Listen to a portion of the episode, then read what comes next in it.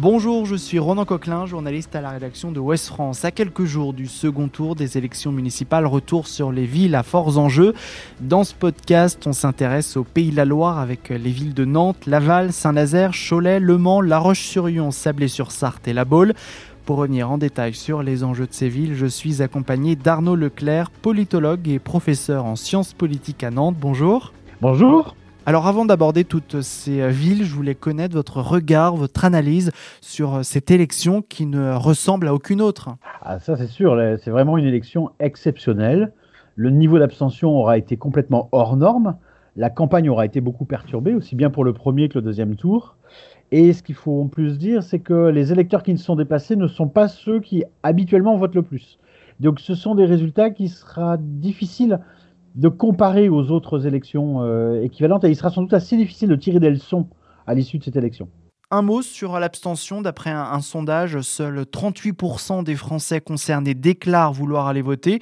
Le regard des électeurs est ailleurs, la peur d'une seconde vague, l'arrivée des vacances d'été? Oui, en tous les cas, il n'est certainement pas à la décision sur euh, des programmes euh, locaux, très clairement. Et donc, ça va impacter, cela étant, c'est pas parce que 38 disent qu'ils ils sont prêts à y aller, les autres n'y pensent pas trop, que ce sera exactement le niveau de, participation. À mon avis, ce niveau de participation sera beaucoup plus faible que pour les autres élections municipales, mais quand même supérieur à ce qu'on a connu au premier tour. Vous croyez, vous, qu'il va y avoir un regain? Oui, alors, je, regain, c'est peut-être un, mot... Euh, un mot particulier, mais disons, euh, on a quand même eu un niveau d'abstention, en particulier dans les zones urbaines, absolument extraordinaire.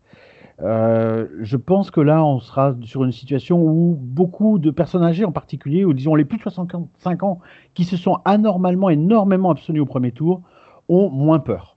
Et sont des gens qui ont une norme de vote plus forte que les autres. Et si les chiffres de l'abstention sont encore élevés, on peut se poser des euh, questions sur le crédit de cette élection. Est-ce qu'elle n'est pas tronquée? Bah, elle l'est à cause des, conditions de déroulement. Les candidats n'ont pas vraiment pu faire campagne. Le premier tour a été maintenu de manière, il faut le dire, complètement anormale. Le calendrier choisi pour le deuxième tour n'est pas opportun non plus. Donc c'est une élection, encore une fois, qui, est un peu ratée, il faut, bien le dire. Euh, pour autant, euh, les élus qui, sortiront de ces élections sont, entre guillemets, légalement en place sans aucune difficulté.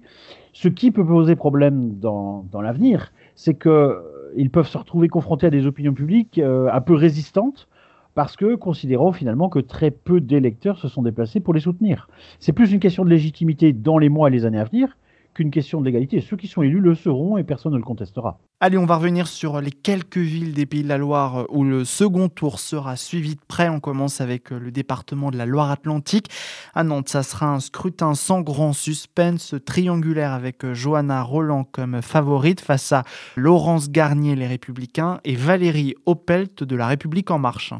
Oui, c'est une situation qui est euh, très tranquille pour la maire sortante. Euh, les municipales, ça donne une prime au maire sortant. Elle a fait une, campagne très maîtrisée, un accord écologiste qui était écrit d'avance, même si les écologistes ont eu du mal à, finir par le signer. Et donc, elle est en position ultra favorite, sachant que les deux partis à droite euh, ne se sont pas entendus.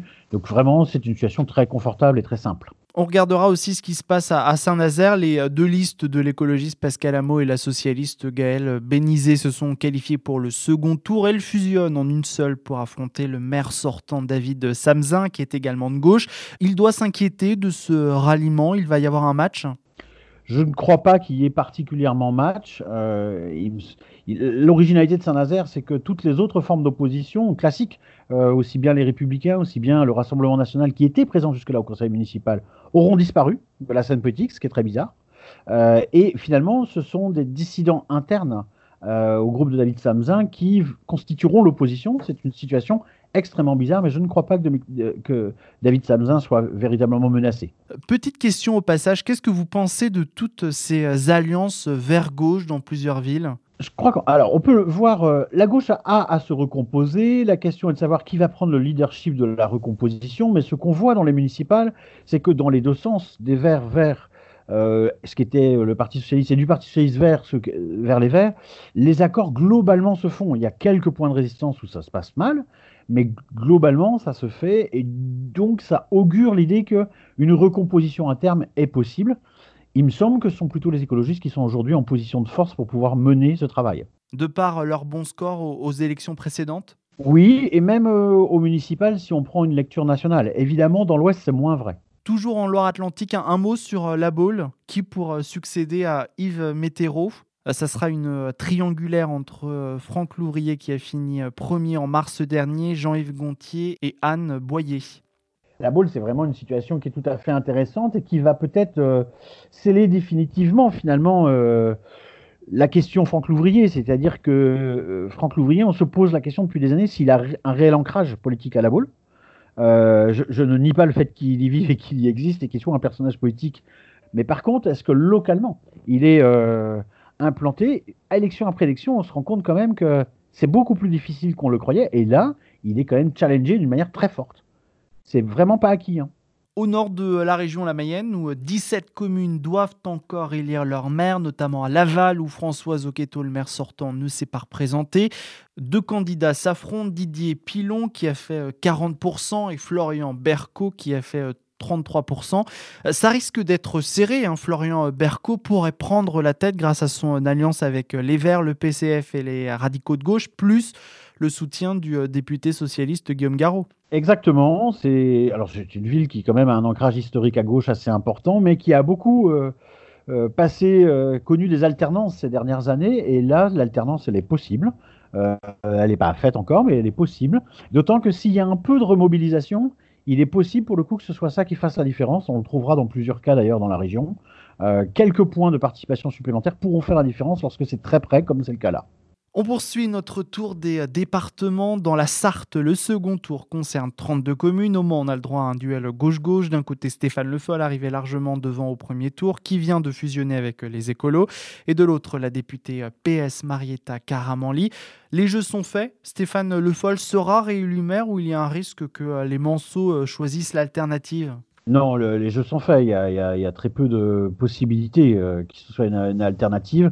Là, c'est plutôt une question de dissidence interne à nouveau euh, et un peu de remise en ordre euh, des forces de gauche avec un personnage qui est évidemment à la fois charismatique, emblématique, mais du coup contesté. Cela étant, il est maire du Mans depuis peu de temps. Il est un leader politique national. Il est en très grande position de force pour gagner assez tranquillement.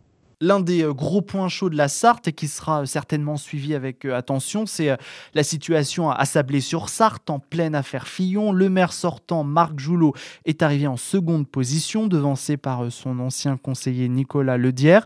Rémi Marot, tête de liste pour la gauche, est arrivé lui troisième.